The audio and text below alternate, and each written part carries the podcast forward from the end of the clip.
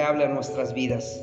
Amantísimo Padre, Creador de los cielos y de la tierra, en esta tarde, Señor, te alabamos y te glorificamos, porque tú eres bueno y para siempre es tu misericordia.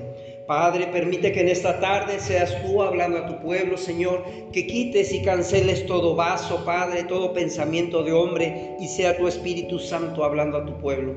Te damos gracias, Padre, porque para siempre es tu misericordia, Señor, y porque tú nos has amado con amor eterno. Hoy venimos delante de ti, Señor, confiados que tú nos has amado, Señor, y que tu deseo es que nosotros podamos ir a la vida eterna, a ese lugar eterno que tú te adelantaste a prepararnos, Padre. Nosotros queremos regresar allá, a ese lugar donde nunca debimos de haber salido. A ti te damos la gloria y te damos la honra en el nombre maravilloso de Cristo Jesús. Amén y amén. Aleluya. Gloria a Dios, mis hermanos. Pues en el entendido de que Caín mata a Abel, como le decía yo, alguien que sepa cuál fue el juicio que le dan a Caín. Fuerte, destierro. Es lo más importante, ¿no? Que ahorita vamos a enfocarnos en esa palabra, el destierro. Caín fue expulsado, Caín fue sacado de la tierra de bendición y una particularidad que tenía este Caín es que Dios lo marca y le pone una marca. De hecho, lo hemos escuchado por palabras de nuestro pastor. Hemos escuchado que Caín tiene una marca, no sabemos, algunos dicen que fue una lepra, algunos otros dicen que fue una mancha en el ojo, en la cara, otros más dicen que esa marca fue para que los animales no se lo comieran. Pero nosotros entendemos a la luz de la palabra que había otra civilización. Tanto es así que ya habían creado una ciudad. ¿Alguien sabe el nombre de la ciudad? a la que llegó Caín? No. Ahora la pregunta es quién le puso nombre a esa ciudad. Por lo tanto, ahí se cae el argumento de que los animales o las bestias podrían comerse a Caín. Porque decían, ah, es que esas marcas son para que los animales no se lo comieran. Pero yo les pregunto, ¿los animales no tienen ese raciocinio o ese conocimiento de identificar algún color, alguna marca? Yo pienso que si a un león hambriento le ponen a una persona con una marca en la cara, ¿se lo comerá? Yo pienso que sí, por lo menos le da un garrazo. Si le ponen a una persona, eh, iba a decir eh, de color, espero que nadie se ofenda, porque no soy racista, pero si le pusieran una persona de color al tigre con esa hambre que tiene, ¿se lo comerá? Yo creo que sí. ¿Por qué? Porque el animal no va a distinguir, ah, ese es blanquito y ese es morenito o negrito, ese es chocolatito. No. Él se los come, sean de colores. Si trae marcas, ahora más, más drástico, si trae un brazo menos y se lo pongo delante del león, ¿se lo comerá? Entonces ahí se cae el argumento de que esa marca no era para los animales. Esa marca que Dios puso sobre Caín y fue por misericordia porque Caín en ese momento hubiera caído. Dice la palabra del Señor que la paga del pecado es muerte. Y él había pecado delante del Señor al matar a su hermano y derramar su sangre. Y dice la palabra que se derrama la sangre sobre la tierra y la sangre de Abel es la que clama al Señor esa venganza, esa justicia. Por lo tanto, la tierra es herida, la tierra es maldita por esa sangre. Amén. Yo quisiera que, leyéramos el capítulo 7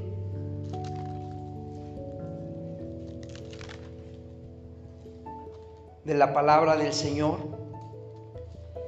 Capítulo 7 del 1 en adelante hasta el 11 exactamente, donde nos dice que Noé termina el arca. Porque precisamente ahí es donde nos, quedamos hace ocho días. Amén. Dice la palabra del Señor y dijo Jehová a Noé. ¿Ya lo tienen todos? Amén. Díganme amén los que ya lo tienen. Amén, creo que ya son todos. Ahí en el capítulo 7 nos habla del diluvio.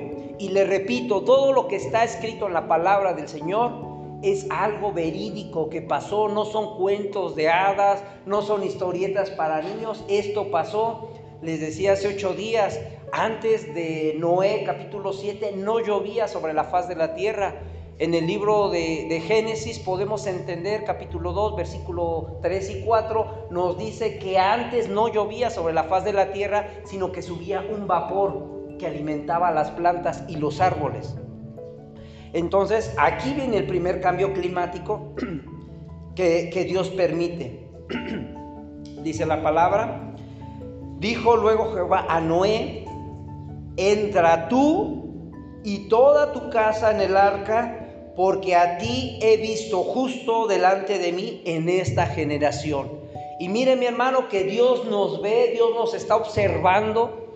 Muchas veces nosotros decimos, me voy a esconder del pastor, me voy a esconder del hermano porque sabe que voy al templo, me voy a esconder de mis papás, de mis hermanos. Pero por más que nos escondamos o nos vayamos a la luna o ahora a Marte, que el hombre quiere ir a Marte, a donde nos vayamos, el Señor siempre nos estará observando. Y él halló gracia, Noé, delante del Señor. Tanta es su gracia que permite su salvación, permite que él y su familia puedan subir al arca.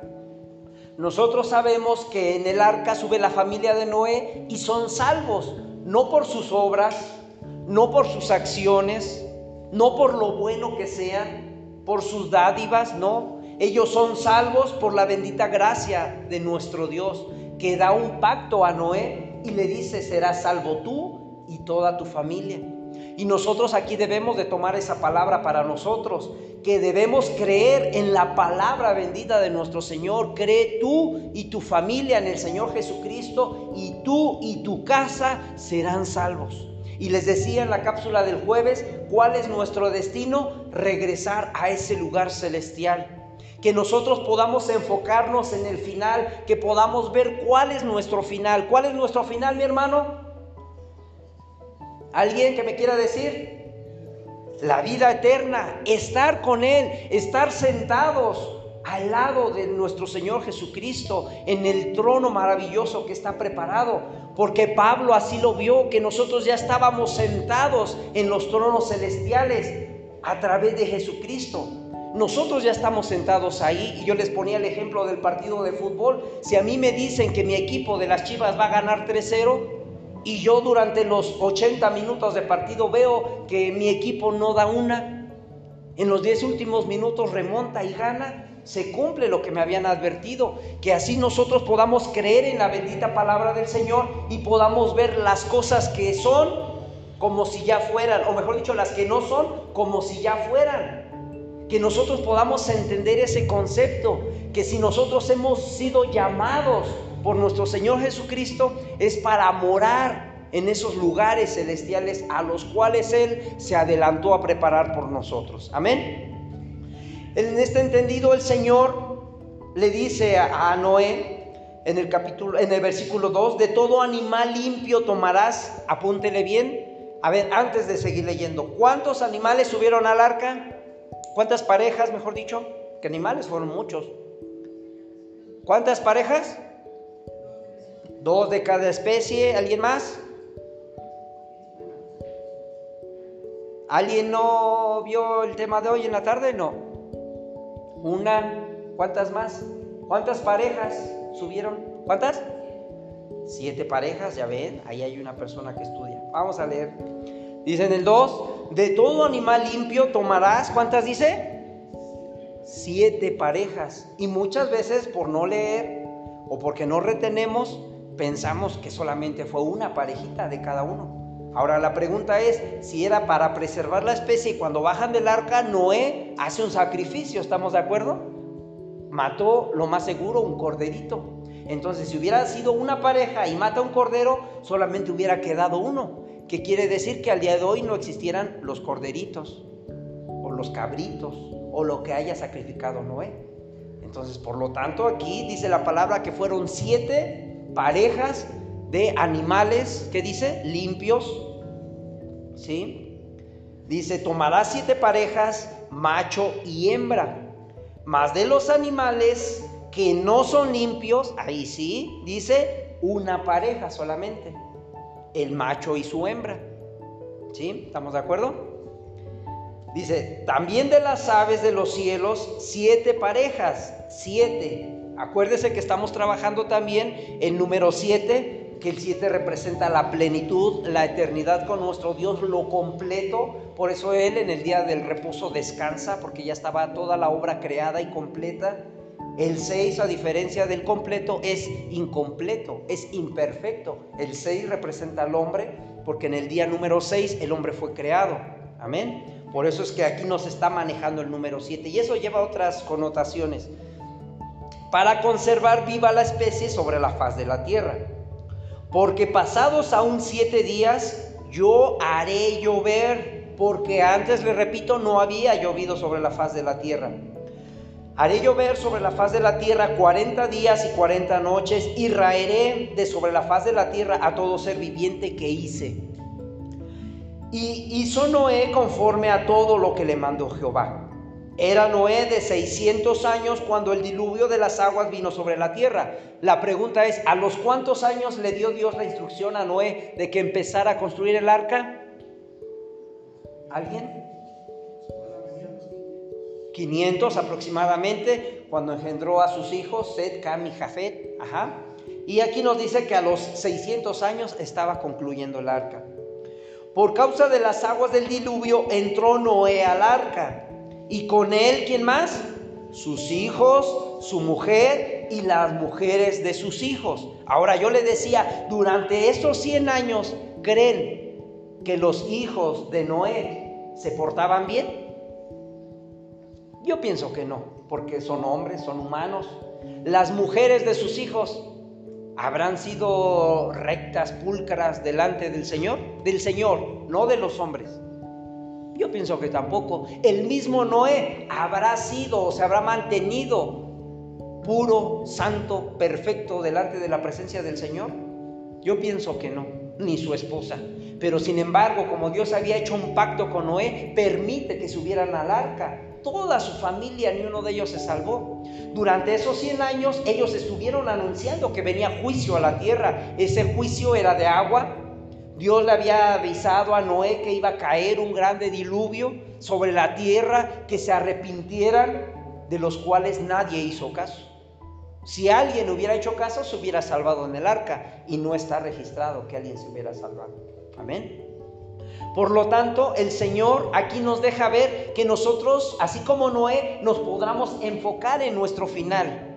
A Noé se le avisó cuál era su final, cuál era el resultado de su partido de fútbol. A Noé le dijeron, tú vas a ser salvo con toda tu familia. Viene juicio para la tierra, avísales a toda la humanidad. Sin embargo, tú y tu familia van a ser salvos, los voy a subir al arca y van a ser benditos y van a volver a poblar la tierra. Ese era el destino de Noé, ese era el final que él tenía. Por lo tanto, Noé sabía que él al empezar a preparar el arca, mientras el arca no estuviera terminada, no podía descender el juicio a la tierra, porque Noé entendía el pacto que Dios había hecho con él y sabía perfectamente que aunque sus hijos pecaran delante de la presencia de Dios, Dios permitiría que él, su esposa, sus hijos y sus nueras subieran al arca. ¿Por qué? Porque no estaba enfocado en su final, en su futuro, en lo que le venía, pero para Dios ya había sido su pasado. Nosotros podemos entender que no estaba tan perfectamente enfocado en eso que no falló, porque si hubiera fallado, nadie hubiera subido al arca. Ahora, durante esos 100 años, la gente que escuchó los primeros días a, Noé decir que venía juicio sobre la tierra, ¿qué pasó? Pasaron una semana, pasó un mes, un año. Oye, Noé, ¿no que iba a llover? ¿No que iba a caer juicio sobre la tierra? Empezaron a burlarse de él. Pasaron 10 años, 20 años, 50 años y no pasaba nada y todos los moradores se burlaban de Noé. Sin embargo, Noé estaba enfocado en su final y no se despejaba de ese final, no se desenfocaba de ese final. Es lo que le daba fuerzas para continuar adelante. Porque Noé, al igual que la iglesia, sabemos que nosotros pertenecemos a Sión. Nosotros pertenecemos al monte santo, al monte de la alabanza de nuestro Dios y glorificar su nombre. Amén. Los hijos de Noé, yo les decía, quizás pecaron. Les decía hace ocho días, quizás Sem no había ido al culto. Quizás Jafet andaba de chupitos, clásico, ¿verdad? Y así cada uno de sus hijos quizás estaban peleados entre sus esposas y ellos. Quizás el mismo Noé estaba enojado con sus hijos porque no le ayudaban a construir el arca. Pero sin embargo esto no hacía que quitaran la mirada del arca, del proyecto que ellos se habían fijado, que Dios les había encomendado. Porque si hubieran desistido, juntamente con todos los demás, hubieran perecido. ¿Sí? Esto solamente fue para recapitularles los de hace ocho días. Entonces, ¿qué debemos de hacer nosotros? Enfocarnos en nuestro final, enfocarnos hacia dónde vamos, enfocarnos hacia nuestro destino, enfocarnos quién somos y la autoridad que tenemos como hijos de Dios en Cristo, por Cristo y para Cristo. Amén. Díganle amén, mi hermano, no me dejen así solitos. Bueno, en ese entendido yo quiero que les quede un poco grabado, porque ahora precisamente vamos a ver todo lo contrario. Sabemos que Caín mata a pero ese Caín lo marca Dios para que nadie lo mate. Ahí, ahí podemos ver que ya había otra humanidad.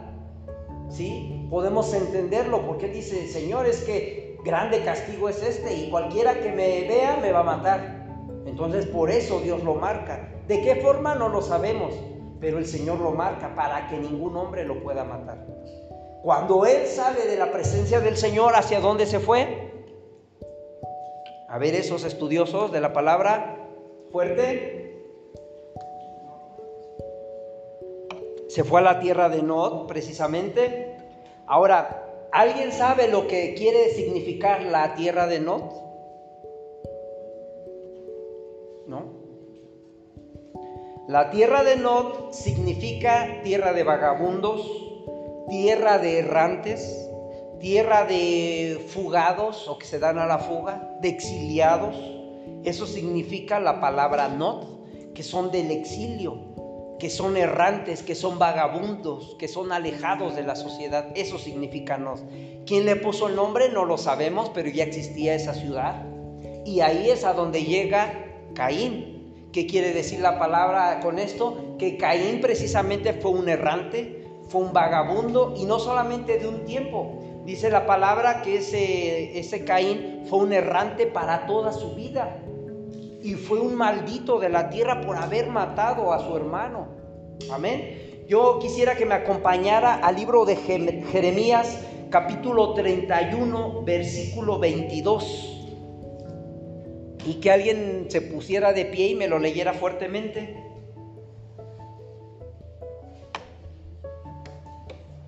Quizás no vamos a alcanzar a ver todos los conceptos que tengo, pero si no terminamos hoy, en la próxima oportunidad los terminamos. Amén. Jeremías 31, 22. Para que no caigamos en ese error, mi hermano. ¿Alguien que me lo quiera leer fuertemente?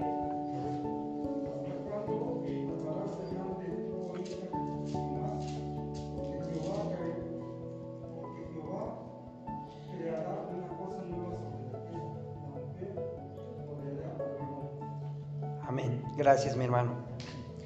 Ya le decía yo, ¿hasta cuándo andarás de errante? ¿Sí? Ahí estamos hablándole a la iglesia. En esta tarde yo quiero hablarle a la iglesia, que somos los que estamos hoy aquí, porque se ve que tienen hambre y sed de la palabra. ¿Hasta cuándo andarás de errante? Le decía yo, errante es alguien que no tiene futuro, alguien que va de un lado a otro, Alguien que no tiene una casa a donde ir. ¿Usted conoce algún vagabundo aquí en Shona? ¿No? Le invito a que vaya al centro a darse una vueltecita en las noches, sobre todo los domingos, o, acá por este lado del Maxi. Ahí me han contado que hay muchos vagabundos y sobre todo en el centro ahí hasta se quedan a dormir, se tiran. Y no solamente vagabundos, sino drogadictos, alguno que otro borrachito que pues para darse calor se queda ahí con ellos. Pero mire que la palabra se cumple. Aquellos errantes son los que no tienen un lugar a donde ir. A diferencia de ellos, nosotros sabemos, mi hermano, y aquí este es el punto que se pueda enfocar, nosotros sabemos a dónde vamos, a dónde nos dirigimos. Los errantes no saben a dónde van, los vagabundos no saben a dónde van. ¿Usted ha visto algún vagabundo? ¿El Cobijas lo conoce? El famoso Cobijas, no sé si viva todavía o no. Ese Cobijas, ¿qué hacía? Usted lo veía en la calle y iba para un lado, regresaba del, mandado usted y volvía a ver al cobijas y iba para otro lado. y volvía a ver lo que pasaba y iba y venía. ¿Para dónde iba? Si él mismo no sabía para dónde iba, pero nosotros sabemos para dónde vamos. Nosotros como hijos de Dios debemos de entender que nosotros vamos a regresar al lugar celestial, al lugar que Jesucristo fue a preparar para nosotros. Nosotros estamos destinados para vivir eternamente, pero le decía yo, solamente hay dos caminos, uno que nos lleva arriba a vida eterna y otro que nos lleva abajo a muerte eterna. Nosotros debemos de tener ese entendido que nosotros como hijos de Dios tenemos un fin ya declarado para nosotros, que estaremos sentados a un lado del Padre en los tronos celestiales, que nosotros tenemos un final con Cristo, que Jesucristo regresará por su iglesia, que nosotros moraremos con Él para siempre. Ese es nuestro destino, ese es nuestro lugar. Ahí es a donde vamos a ir. En esta tierra recordemos que solamente somos peregrinos y extranjeros. Y mire la diferencia. Los hijos de Caín son errantes, vagabundos, no tienen eh, algún objetivo, no tienen a dónde ir, no tienen una casa, una morada, a diferencia de los hijos de Seth, que nosotros sabemos y entendemos hacia dónde vamos, que tenemos una morada celestial, dígame. Tenemos vida eterna en Jesucristo, dígame. Tenemos la esperanza de que Él regresará algún día por su iglesia, dígame. Ese es nuestro destino, ese es nuestro lugar a donde nosotros vamos a regresar. Aquel errante y aquel vagabundo no tiene un lugar a donde ir. Ese anda fuera de casa, está sin casa, está alejado. Dice la palabra que nosotros somos peregrinos y extranjeros en esta tierra. ¿Y sabe cuál es la diferencia entre un peregrino y un extranjero contra los vagabundos y los errantes? Que el peregrino y extranjero sabe que está fuera de casa, ahí está su casa, anda como peregrino y extranjero en otro país, pero sabe que va a regresar algún día a su casa, que aquí solamente va de pasada y va a regresar a su casa. Ese es el, peregrino y el extranjero. A diferencia del vagabundo y del errante que no sabe para dónde va. Ahora sí que tocamos un poquito el punto como los políticos. Pues hoy me voy por este partido y mañana por el otro y el otro y andamos de uno a otro porque no sabemos hacia dónde va. Lo mismo el errante. Se va de un lado a otro, de un pueblo a otro. Y mira, aquí vamos a tocar quizás un poquito algo profundo, mi hermano, porque esto aplica dentro de la iglesia, ya no tanto dentro de los que están afuera. Porque no sé si usted se ha dado cuenta, hay personas que tratan de poner un negocio y no les funciona. Ponen otro negocio y no les funciona. Se van a un país y no se quedan ahí. Se van a otra casa y no se quedan ahí. Rentan otra casa y rentan otra casa y van de pueblo en pueblo, de lugar en lugar. No sé si se ha dado cuenta de esa gente. ¿Por qué? Porque son errantes, no tienen un propósito, no tienen un fin, a lo cual ni siquiera echan raíces. Y mire, aquí yo ya me voy a meter un poquito más a la iglesia, porque lo mismo pasa dentro de la iglesia. Dentro de la iglesia hay pueblo que no echa raíces. ¿Por qué? Porque anda de un lugar a otro. Anda saliendo de un lugar a otro. De iglesia en iglesia. Y no se pone una meta de echar raíces. Amén. Quisiera que me acompañara al Salmo 122.1, porque yo me voy a alegrar con aquellos que me decían, a la casa del Señor iremos.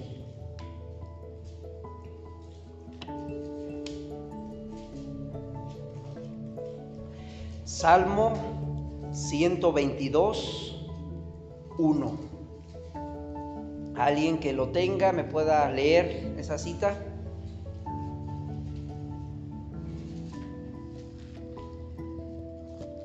Salmos 122, 1.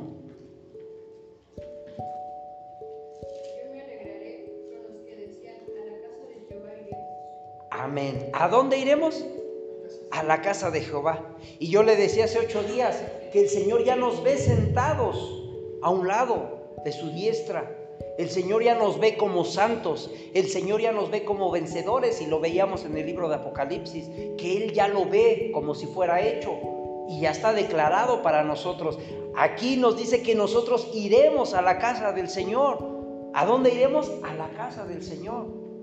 que dejaremos este planeta algún día y ya dejaremos de ser peregrinos y extranjeros y regresaremos como hijos, como esposa, como novia, con el novio. Amén. ¿Cuántos pueden decir aleluya? Quisiera que me acompañara al, libro de Génesis capítulo 4. Vamos a leer el 4.14.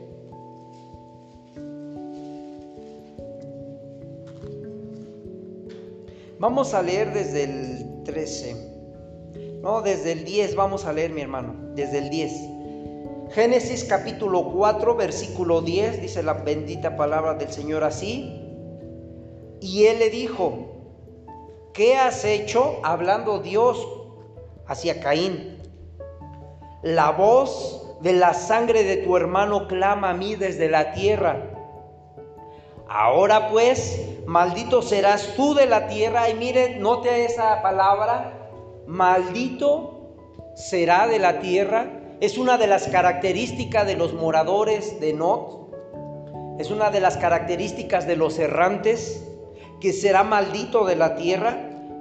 A diferencia de José, que lo pusieron como señor de esta tierra. Amén. Nos dice, ahora pues en el 11, maldito seas tú de la tierra que abrió su boca para recibir de tu mano la sangre de tu hermano. Ya ve que sí es lo que yo le decía al principio. Cuando labres la tierra, no te volverá a dar su fuerza. ¿Qué dice? Errante y extranjero serás de la tierra. O sea que este Caín ya no pertenecía a la tierra, aunque moró aquí. Él vivió como errante, como extranjero, como vagabundo, dice en otra versión. Ahí en lugar de extranjero dice vagabundo. Y en el 13, y dijo Caín a Jehová, grande es mi castigo para ser soportado. Mire la ingratitud de este Caín. En lugar de haber reconocido que había pecado delante del Señor, él se hubiera pedido perdón a Dios Dios en su amor misericordioso, eterno y grande lo hubiera perdonado. Sin embargo, él en su arrogancia dice, este es grande mi castigo para ser soportado. ¿Cuál castigo?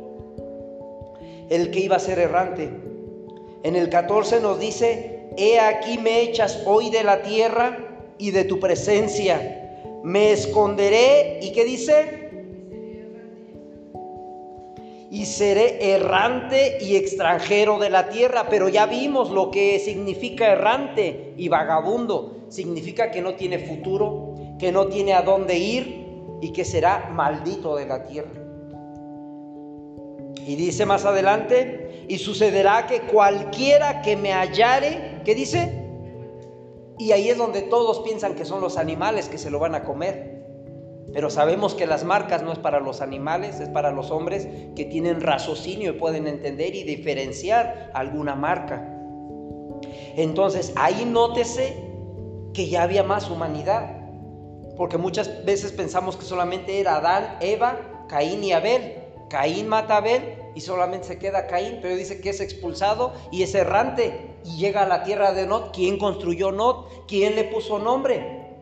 Entonces, ¿quiénes eran los que habitaban en Not? Si Not, la, la, palabra, la tierra, significa que era una tierra de fugitivos, una tierra de vagabundos, una tierra de errantes, ahí fue a dar Caín. ¿Por qué? Porque ya era errante. Dios lo había convertido en errante. Amén. Ahí nosotros podemos entender que por eso llega a esa tierra, que es una tierra de exiliados, una tierra de, vagabundos, una tierra en la cual los moradores tenían lo más bajo que existía en ese entonces. Caín es maldito de la tierra a diferencia de José, que él es señor de la tierra. Y recordemos que José, a pesar de que su proceso fue largo, cuando él sale, lo señorean sobre todo Egipto, que era el segundo al lado del faraón, era la mano derecha del faraón. ¿Por qué? Porque este José venía de esos hijos de esos hijos de bendición que se señoreaban sobre la tierra. Amén. Ahí nosotros podemos entender que Caín fue exiliado perpetuamente, no solamente fue de un momentito, y ahí él ya no pudo hacer trabajo, ya no pudo hacer labor, ya no pudo hacer su casa, ya no pudo hacer negocio, y ojo, ahí ya no pudo hacer alguna iglesia, alguna congregación. A diferencia de Abel, que cuando él sale y ofrece sacrificio a Jehová, la ofrenda de Abel fue grata. ¿Por qué? Porque reconocía y sabía que a través del holocausto, que a través del sacrificio de la sangre de un inocente por un pecador, habría vida. Abel lo había entendido, a diferencia de Caín. Él no lo entendió, por eso es expulsado y es errante, para que nunca más echara raíz. Nosotros entendemos que ahí lo necesario es reconocer nuestro pecado y pedir perdón delante de Dios. Mi pecado es muy grande, dijo Caín, es cierto, pero más grande es el amor y la misericordia de nuestro Dios. Amén. Otro ejemplo que podemos ver es el de, el de Adán y Eva. La serpiente engaña a la mujer, ¿cierto? Come del fruto, ¿cierto? La mujer es el medio para que caiga Adán. Caen dos, tres, incluida la serpiente, delante de la presencia del Señor. Dios emite juicio para ellos, pero ¿por qué? Porque no reconocieron su pecado. Ahí parafraseamos un poquito para no leerlo todo, porque yo pienso que no han leído. Eh, Dios le pregunta al hombre, ¿qué has hecho? ¿Y qué responde el hombre? La mujer que me diste y le echa la culpa a Dios, ¿no? Le echa primero la culpa a la mujer y luego a Dios. Sin embargo, si Adán hubiera reconocido, sí Señor, yo he pecado, hice mal, perdóname, hubiera tomado esa actitud de perdón, yo creo que su amor hacia Adán hubiera sido tan grande que lo hubiera perdonado en ese momento. Y le hubiera dicho, ok, borrón y cuenta nueva, pediste perdón, va, te la compro. Pero ¿qué hizo? Le echó la culpa a otro, le echó la culpa a Dios y no aceptó su propia culpa. Porque recordemos que cuando Eva come del fruto, no había pasado nada. Si ahí se le hubieran abierto los ojos a Eva, le hubiera dicho, no, Adán, no comas porque mira lo que me pasó. O cuando hubiera venido con Adán, la hubiera visto, no, tú ya vienes en pecado porque vienes así o asado. Entonces no hubiera caído Adán. Pero dice la palabra que cuando él, Adán, come del fruto, dice, entonces ahí los ojos de ambos fueron abiertos. ¿Por qué no fueron abiertos cuando Eva pecó?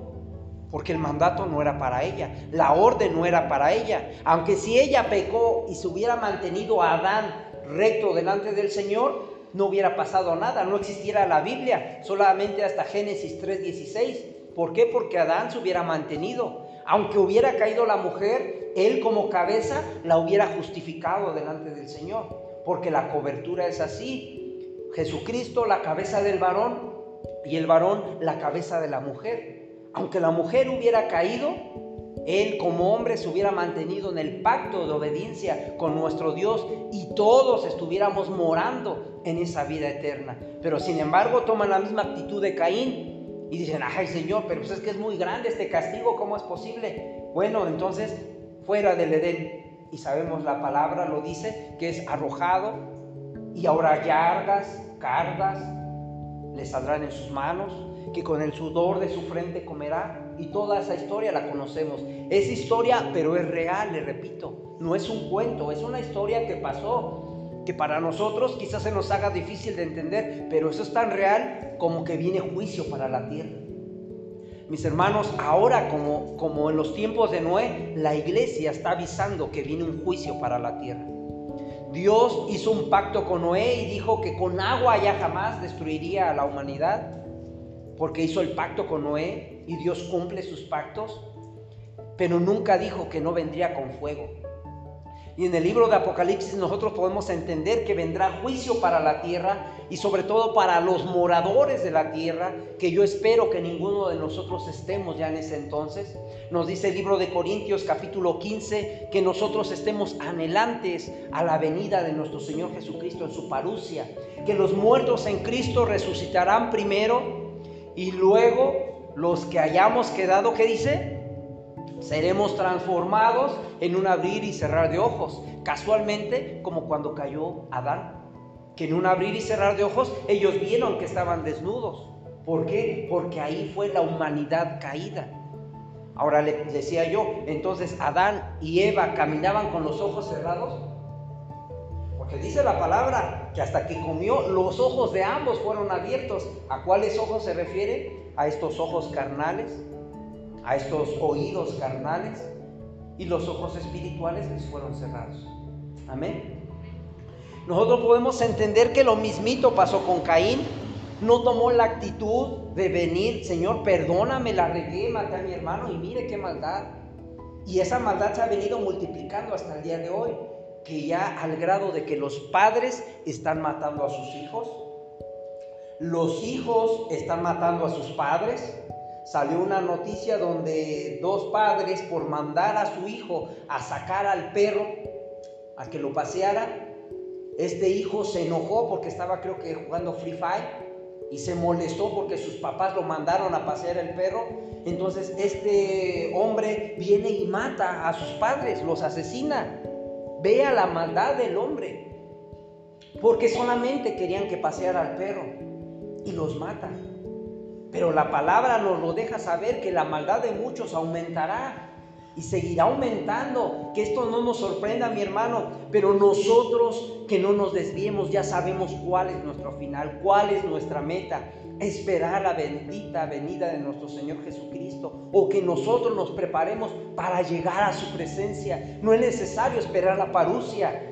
Él puede llamarnos en cualquier momento a su presencia. Aquí lo importante es que nosotros estemos preparados para esa bendita, ese bendito encuentro con nuestro Señor.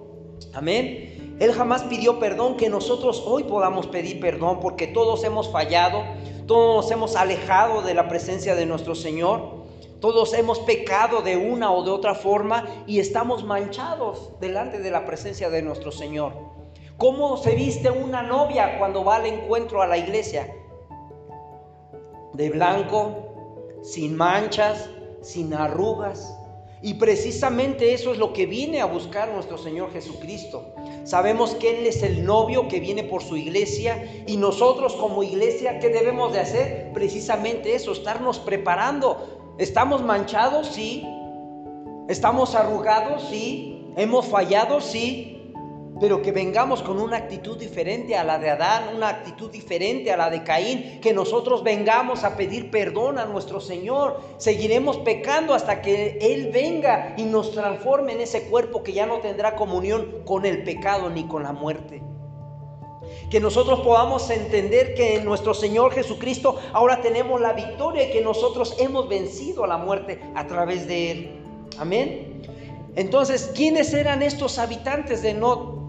Aquella gente vagabunda que no tenía ni oficio ni beneficio, dirían por ahí, aquellos que no tenían un futuro claro, aquellos que eran errantes, que eran vagabundos, que no podían establecerse en un lugar, que no podían echar raíces en un lugar.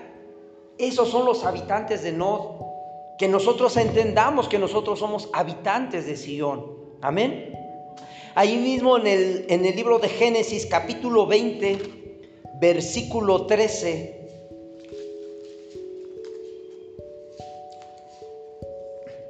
Vamos a leer otro ejemplo o otra característica de esos habitantes de Nod. Génesis capítulo 20, versículo 13, dígame amén si ya lo tiene. Dice la palabra del Señor, y cuando Dios me hizo salir, ¿qué dice? Errante de la casa de mi padre. Ahí estaba hablando Abraham. Yo le dije, esta es la merced que tú irás conmigo, le habla su esposa. Que en todos los lugares a donde lleguemos digas de mí, mi hermano es. ¿Qué podemos ver ahí? Si nosotros hemos entendido y leído otras versiones, quizás mi versión sea diferente a la de usted, pero es bueno que podamos escudriñar la palabra en diferentes versiones. Aquí nos dice la palabra que Abraham sale. Le voy a dar un contexto de este versículo. Abraham sale de su tierra porque Dios le dice, deja a tu, padre, a tu madre, deja tu parentela, deja tu tierra y sal de ahí. Porque Dios tenía una palabra para Abraham. Abraham en obediencia a Dios sale y deja su tierra y se va como errante. ¿Por qué errante? Porque no sabía para dónde iba, no sabía para dónde Dios lo iba a llevar. Pero sin embargo él es obediente y sale. Pero cuando salen como errantes, ¿qué le dice a su esposa? ¿Alguien lo acabamos de leer? A donde quiera que vayamos, di que eres mi hermana. ¿Era verdad eso? ¿Qué quiere decir ahí? Que entonces la mentira va también con los habitantes de no. Aquellos que son errantes, aquellos que no tienen un futuro fijo, una visión clara hacia dónde van. Con ellos los acompaña la mentira. Porque qué necesidad habría de decir que era mi hermana sabiendo bien que es mi esposa. Por miedo, porque sabía que iban ante el faraón y que podrían matar a su esposa. O a él, ¿no? Sobre todo. ¿Para qué? Para que se quedaran con la esposa. Entonces nosotros podemos entender que la mentira acompaña a los habitantes de Nod. Es una de las características que va con ellos, que son errantes, son mentirosos. Nosotros podemos entender que no solamente es para él, sino que va de generación en generación. Recordemos que el hijo de Abraham, Isaac, hizo exactamente lo mismo con su esposa. Ay, no se diga del nietecito. Aquel Jacob, ese nieto, ¿cómo era? ¿Qué significaba su nombre? Jacob. ¿Cómo? Mentiroso, ¿qué más? Tramposo, ¿sí? ¿Y de dónde, de dónde viene todo esto? Precisamente desde este versículo que acabamos de leer, que cuando Abraham sale de su tierra, empieza la mentira. Y dice la palabra que es hasta la tercera y cuarta generación. Entonces aquí todo esto se vino multiplicando, por eso es que ese Jacob sale siendo un mentiroso, un tramposote de primera, ¿sí? Porque se repite el patrón, se repite una y otra vez hasta que Jesucristo rompe esas cadenas, rompe esas ataduras que nos tienen ligados a nuestros antepasados. Amén. ¿Cómo caminarán dos si no se pusieran de acuerdo? Abraham sale y con quién se puso de acuerdo? Con su esposa. Y vemos varios ejemplos de estas personas que se ponen de acuerdo. Aquellos que querían venir y engañar al sacerdote, que vienen y dicen, vendimos una heredad en tanto, y sin embargo, mire, aquí está todo. Pero su corazón ya habían sustraído parte. ¿sí? Cae uno muerto y al poco rato cae el otro ¿Por qué? Porque los dos se habían puesto de acuerdo para mentir al Espíritu Santo. ¿Se acuerdan? Para no leerlo. Entonces nosotros tenemos que entender que ahí Abraham tuvo miedo porque lo fueran a matar y se pone de acuerdo con su esposa. Y se van y dicen, ¿sabes qué? Tú di que eres mi hermana y mire que tanto es así que hay unas versiones como la de las Américas que dice que incluso Sara tuvo que ver con el faraón. Hay unos que dicen que no, que no tuvo nada que ver, pero la de las Américas da a entender que sí tuvo algo que ver. Y, viene el ángel y frena al faraón y le dice, no, es que está comprometida esta mujer, no la puedes tocar. Y entonces viene el faraón y le dice, ¿qué has hecho conmigo, Abraham? Que mira, ¿quieres que juicio venga hacia mí? Ahí está tu mujer y se la regresó. ¿Por qué pasó esto? Porque había un pacto con Abraham, recordemos también, ese pacto era que él iba a ser padre de muchedumbres. Entonces, si ella, su esposa, hubiera tenido un hijo con el faraón, la profecía no se hubiera cumplido. Y por eso es que le retardan la profecía a Abraham. Si hemos leído la palabra, nos dice que aún eran los 70 años de él y no había conocido a su pequeño, a su criatura, a su pequeño Isaac. ¿Por qué? Por todo esto que hizo tiempo atrás. Ahí mismo en el 21.14, vamos adelantito. Génesis 21.14 podemos entender otro ejemplo rápido, donde Agar, la egipcia, tiene sus que veres con este Abramcito. Aquí nosotros podemos entender que eso era una relación prohibida. Y fíjese lo peor de todo, Sara lo sabía. Sara, la esposa de Abraham, permite esta relación. Por eso los tríos amorosos no son muy bonitos, mi hermano, no se los recomiendo.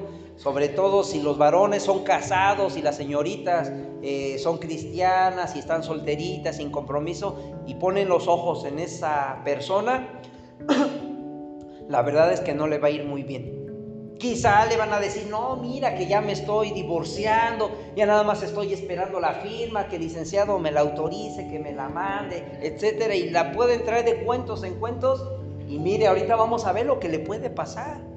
Por eso es que nosotros debemos de estar orando por nuestra pareja y estar buscando la guianza del Señor. Amén. Capítulo, ¿a quién me lo quiere leer? 21, 14.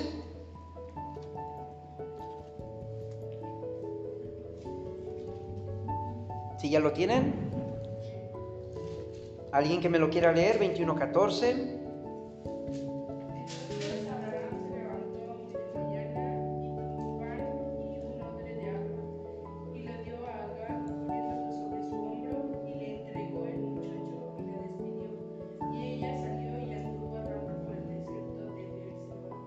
¿Cómo anduvo Agar?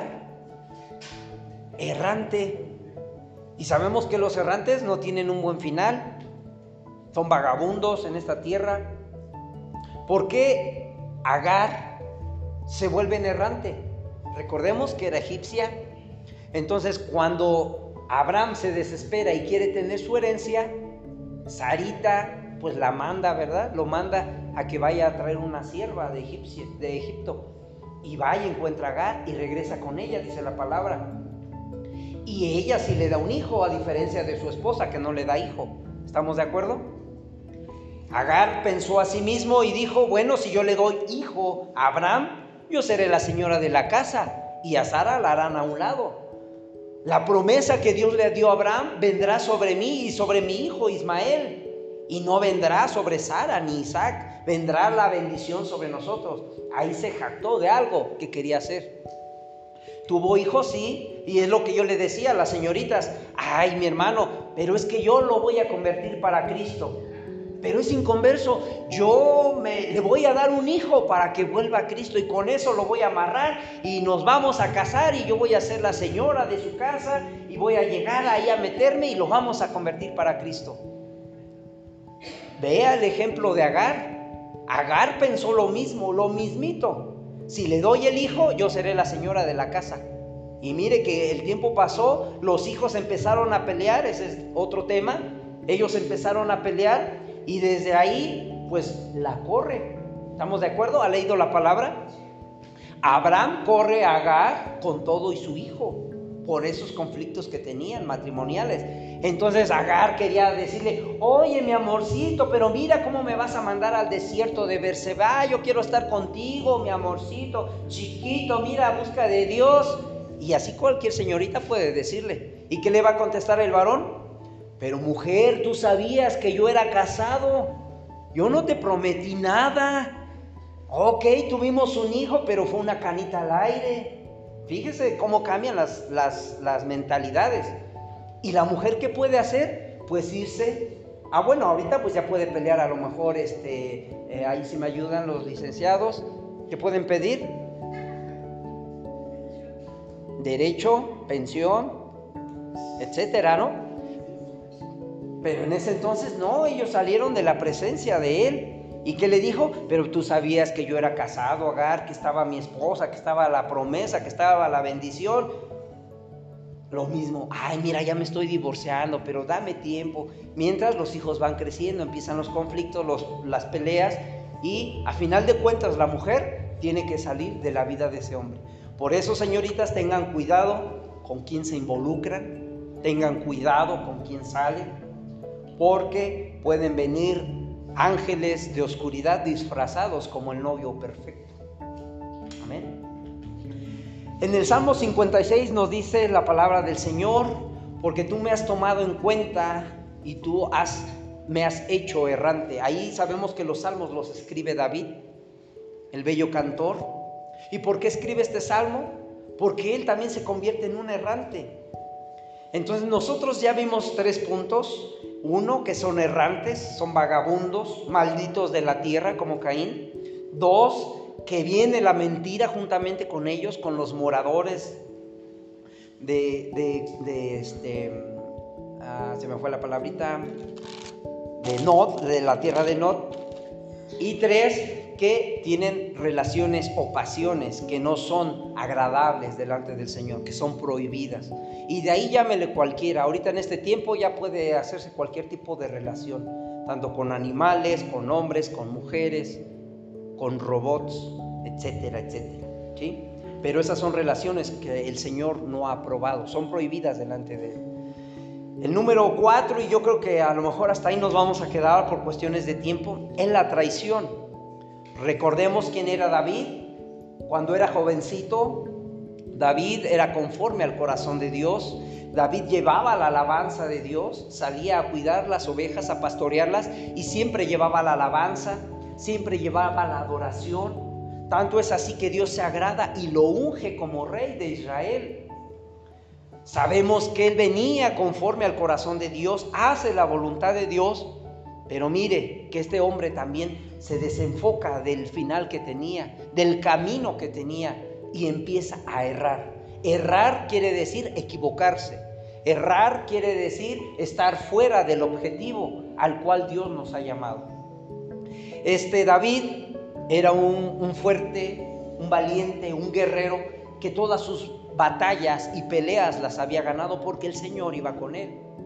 ¿Y qué pasó? Que por estar de ocioso, que por estar de flojito en su casa, en su balcón, donde le quiera llamar, por eso los jóvenes tienen que estar activos, tienen que estar trabajando en la obra del Señor. ¿Por qué? Y no solamente los jóvenes, yo creo que también los hombres de casa, las mujeres. Porque si no hacemos nada en la obra del Señor, vamos a caer como David, que por tener mucho tiempo extra se metió a jugar Free Fire. Ah, no, este, se le quedó viendo a, a esta Betsabé, dice la palabra, que la estaba viendo desde su balcón y empezó a maquinar y empezó a tener ese tipo de relaciones prohibidas, así como la de Agar. Y dijo, yo quiero a esa mujer. Y sabemos quién era esa mujer. Esa mujer era la nieta de Aitofel. Aitofel tenía un hijo que se llamaba Eliam y de ahí nace Betsabé. Era su nieta. Esa nieta estaba casada con Urias, que era uno de sus guerreros, que iba con él en la batalla, era el que daba la vida por su rey. No sé si ha conocido, ha leído la historia de David ya cuando es rey. No antes, porque antes era bueno, un buen corderito para el Señor. Cuando es rey, que empieza a perder el, objetivo, ahí se le mete esa maquinación en su corazón y dice, yo quiero tener esa manzanita, me la he de comer, aunque me espine la mano esa tuna, ¿verdad? ¿Y qué tuvo que hacer? Pues empezar a quitar lo que le estorbaba. Sabía que era casada, su mejor y fiel comandante Urias lo manda a matar. ¿Cierto o no? Aitofel era eh, el consejero que tenía, uno de los más grandes y reconocidos, y lo traiciona porque sabía que era su nieta. Entonces, ¿qué viene con los errantes? La traición.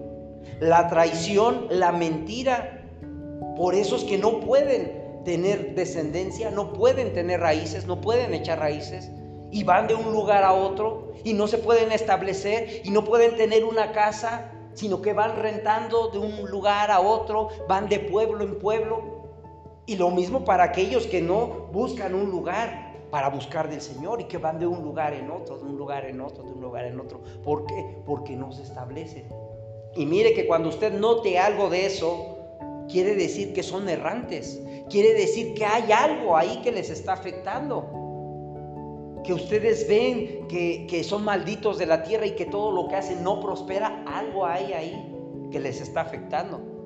Si ven que es una persona mentirosa y que todo lo que se mueve alrededor de él es mentira y es falso, algo está pasando con esa persona. Que si nosotros sabemos que ha sido traicionero a los más fieles colaboradores, ¿No, ha escuchado esa expresión de que cuando te vayan a traicionar, espérate del que menos te creas? ¿O del que menos te esperes, de ahí vendrá la traición? Aitofel yo le aseguro que no esperaba la traición de David, menos siendo su rey. Urias, siendo su mejor comandante, su fiel escudero. Yo creo que no se esperaba la traición de David, menos de su rey por el cual había dado la vida, peleaba, a espada, a hombro con él. Y fue el que lo traicionó y lo mandó matar para quedarse con su ovejita, para quedarse con su esposa.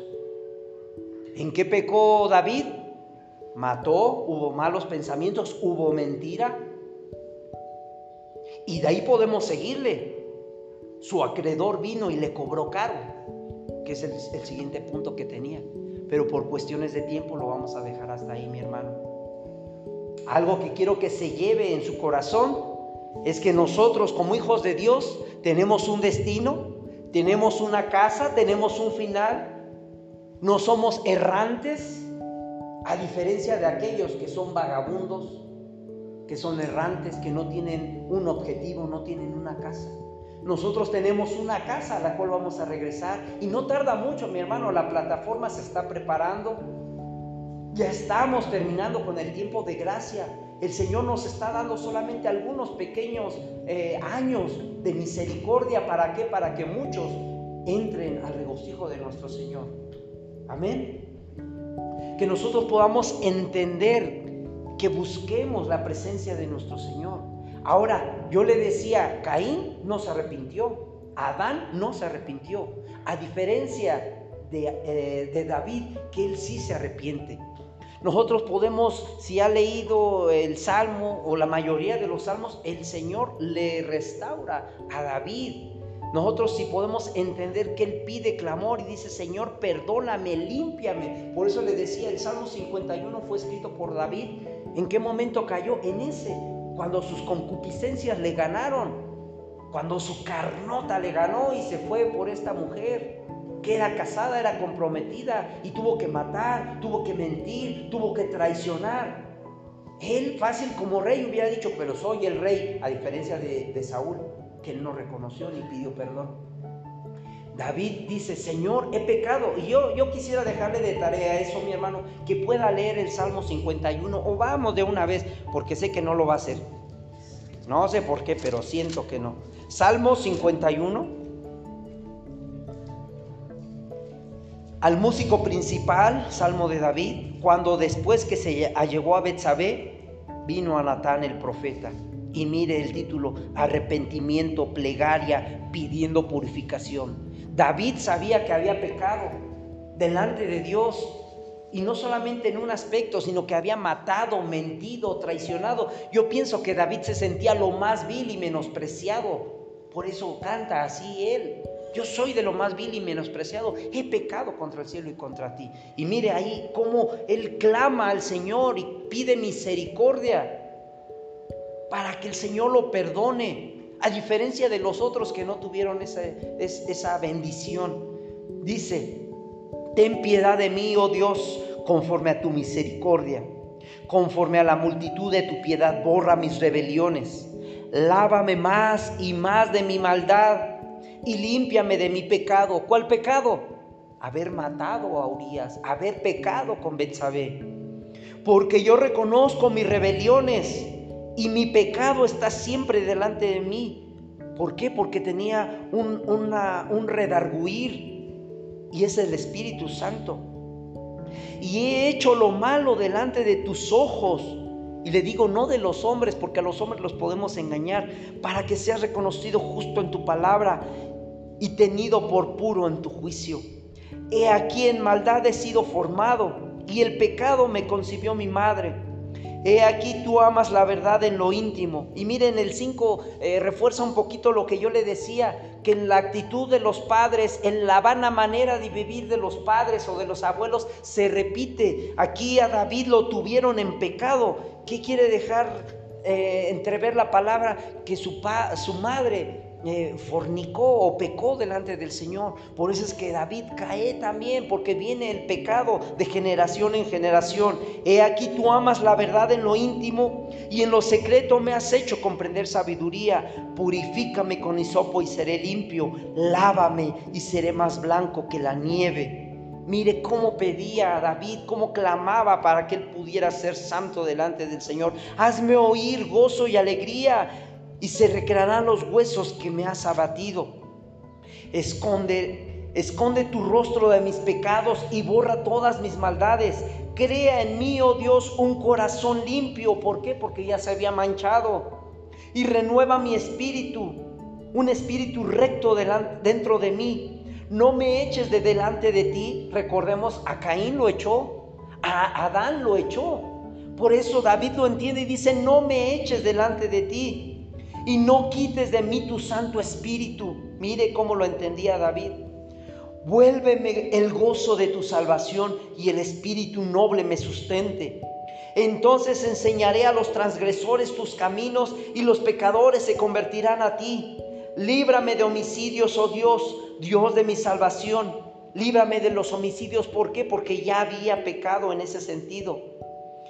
Cantará mi lengua tu justicia. Señor, abre mis ojos y publicará mi boca tu alabanza, porque no quieres sacrificio que yo lo daría no quieres holocausto. Los sacrificios de Dios son el espíritu quebrantado.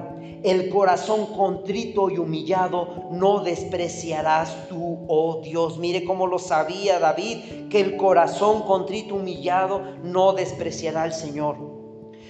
Haz bien con tu benevolencia a Sión, edifica los muros de Jerusalén. Entonces te agradarán los sacrificios de justicia, el holocausto u ofrenda del todo quemada. Entonces ofrecerán becerros sobre tu altar. Alabado sea el nombre del Señor, mi hermano. Póngase de pie en esta tarde. Vamos a orar a nuestro Señor. Vamos a clamar a su santo y bendito nombre en esta tarde. Oremos al Padre. Cierre sus ojos en esta tarde, mi hermano, y vamos a clamar a su nombre.